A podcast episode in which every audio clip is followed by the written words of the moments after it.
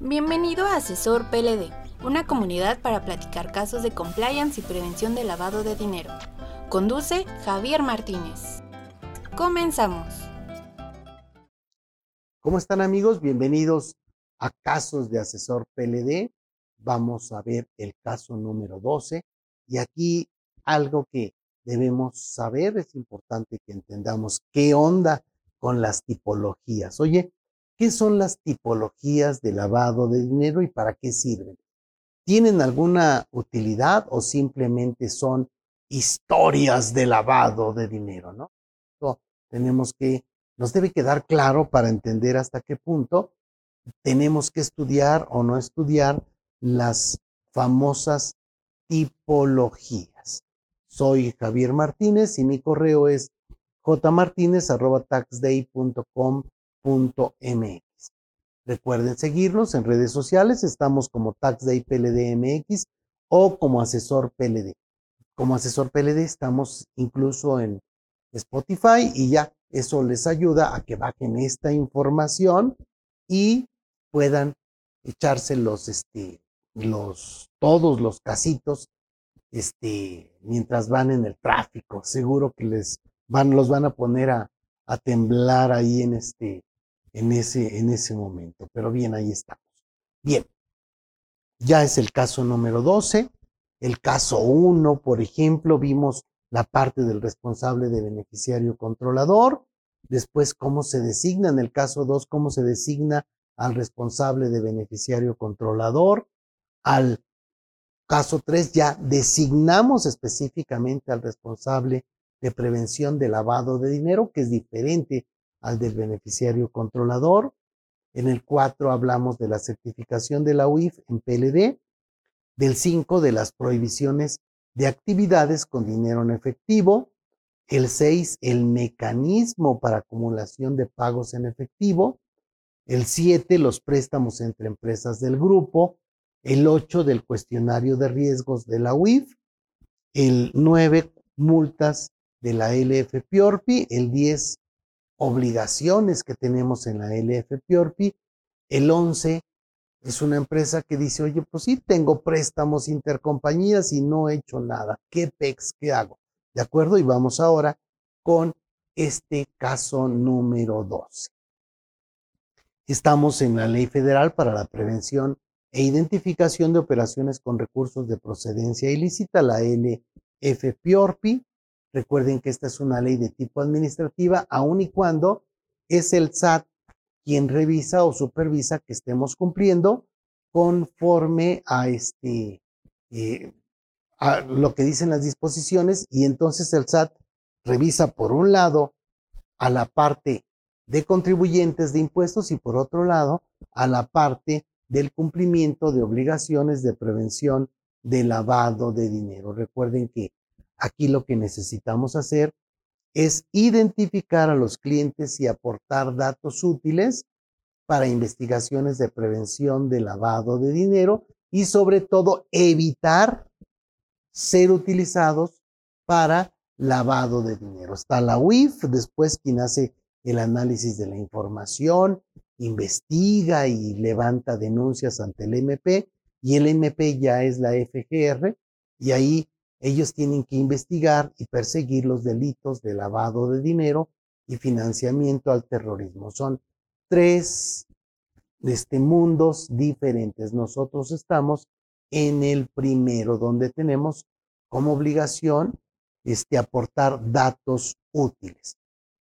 Podemos realizar cualquiera, varias incluso de las actividades vulnerables del artículo 17 de la LFPORPI y entonces, en todas estas tendríamos que cumplir con las disposiciones de la ley. Si estamos en actividades vulnerables como entidad financiera, nos manda la propia ley antilavado, nos manda a las leyes que apliquen dependiendo del tipo de entidad financiera. Bien, caso 12. ¿Qué son las tipologías de lavado de dinero y para qué sirven? Fíjense que estas tipologías de lavado de dinero, tenemos muchas, o sea, hay de Gafi, no sé, infinidad de, de, tipologías este, existen muchos, muchos documentos.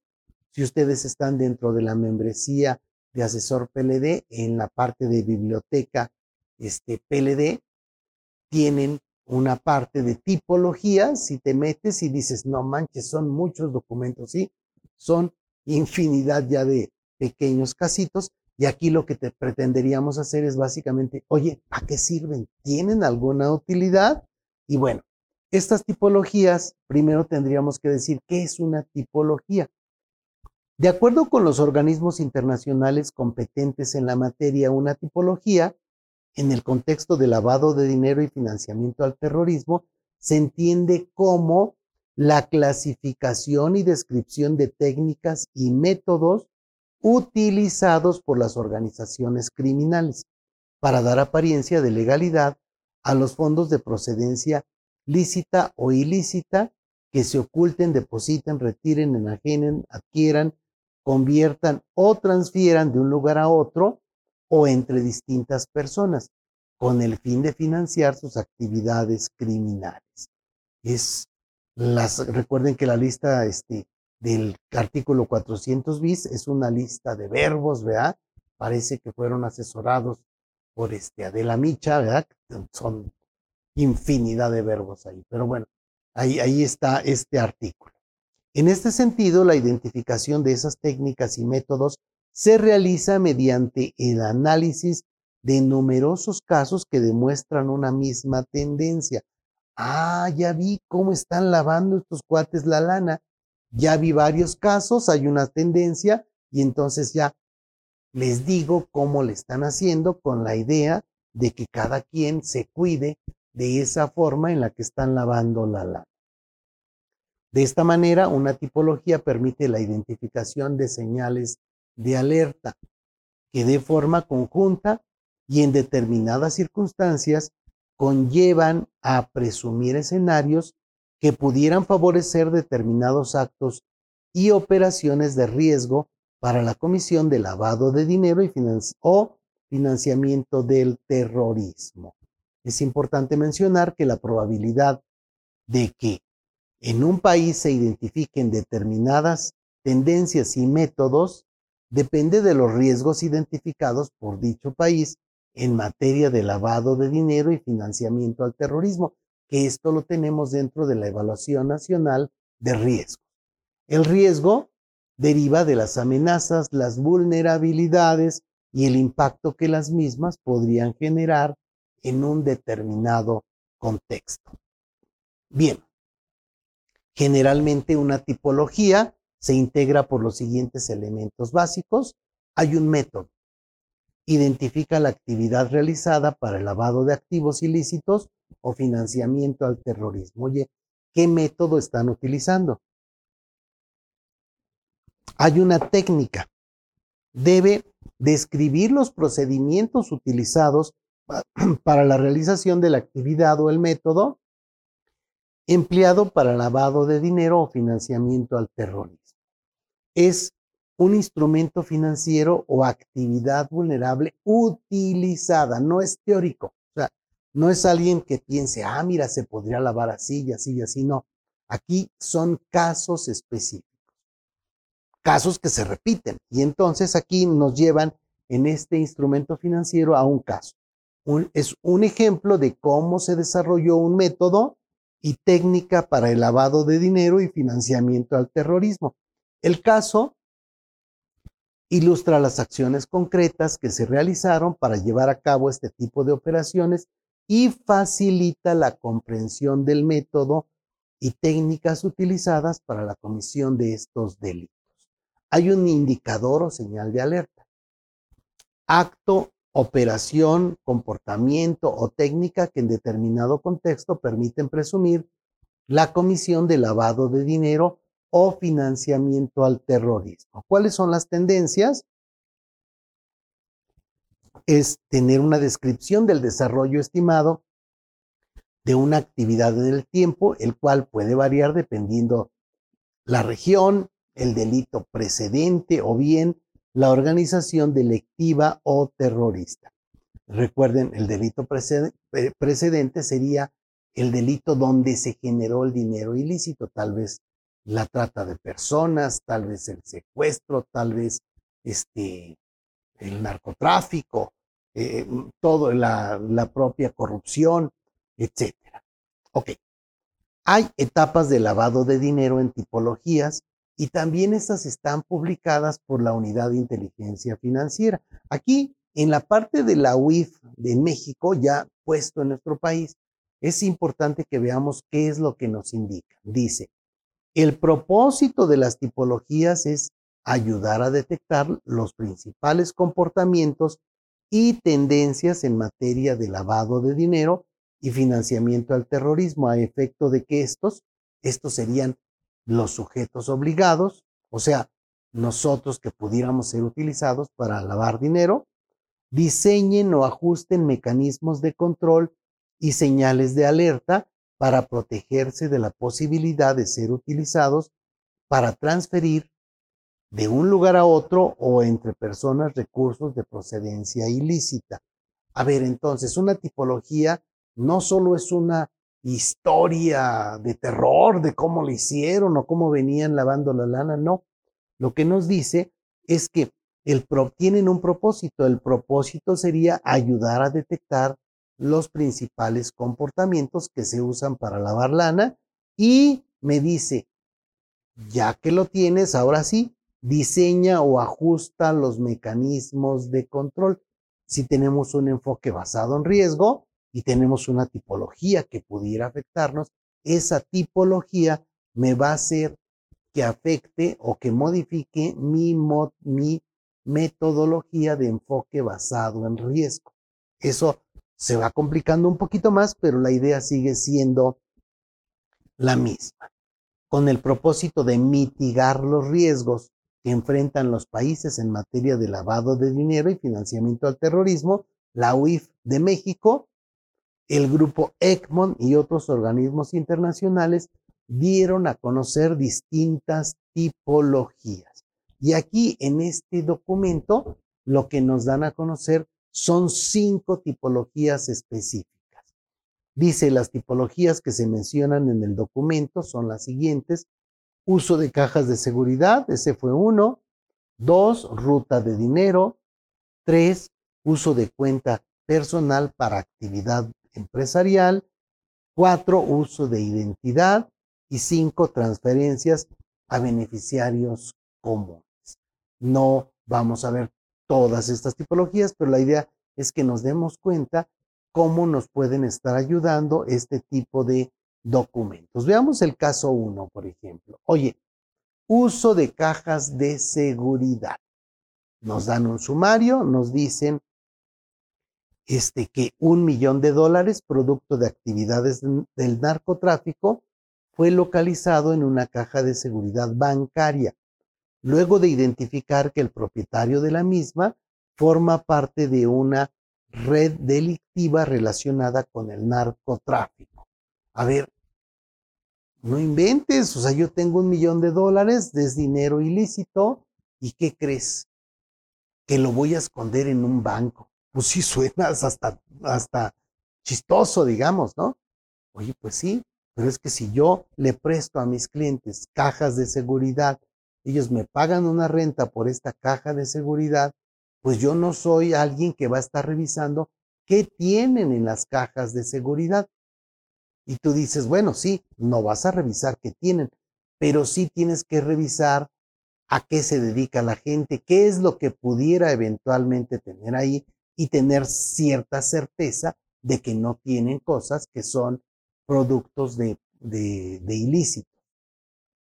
¿Qué ocurrió? Básicamente, muchos bancos, deberá haber algunos, pero en términos generales, después de que se hizo este tema o que se dio esta tipología, en muchos casos dejaron de rendar ese servicio, ¿no? O sea, ya no te doy el servicio porque me representa el tener que estar tomando muchas medidas para poder lograr que no me peguen aquí. Entonces, va de nuevo. Caso uno, caja de seguridad. Un cuate metía un millón de dólares en una caja de seguridad de un banco. Inciso B. Operativa del delito subyacente. El titular de la caja de seguridad fue detenido junto con un grupo de personas localizadas en una caja de seguridad. Este, en una casa, perdón, en una casa de seguridad. Va de nuevo, me perdí en la idea. El titular de la caja de seguridad fue detenido junto con un grupo de personas localizadas en una casa de seguridad, derivado de la investigación que se realizó tras la detención de un capo del narcotráfico. El titular de la caja de seguridad es un servidor público que labora para una autoridad policíaca, siendo identificado como protector de redes del narcotráfico. Qué raro, policías cuidando narcos. C. Operativa de lavado de dinero. Nos siguen dando la historia. Uso de cajas de seguridad sobre la que la entidad no tiene información de su contenido y en las que se resguarda dinero en efectivo o joyas para utilizarlo muy probablemente en apoyo a actividades delictivas, así como en la adquisición de bienes, introduciendo de esta manera los recursos productos de un ilícito a la economía formal y utilizando el sistema financiero a través de un servicio de arrendamiento por parte de la institución financiera. ¿Cuáles son los indicadores en esta tipología? El servicio de arrendamiento de caja de seguridad es solicitado por una empleada de una purificadora de agua, alguien que pareciera que no tiene nada que ver con esto. El servicio de caja de seguridad es solicitado por un servidor público autorizado por la empleada. Primero, el servicio de arrendamiento entonces fue una empleada de una purificadora de agua y rentó la caja de seguridad.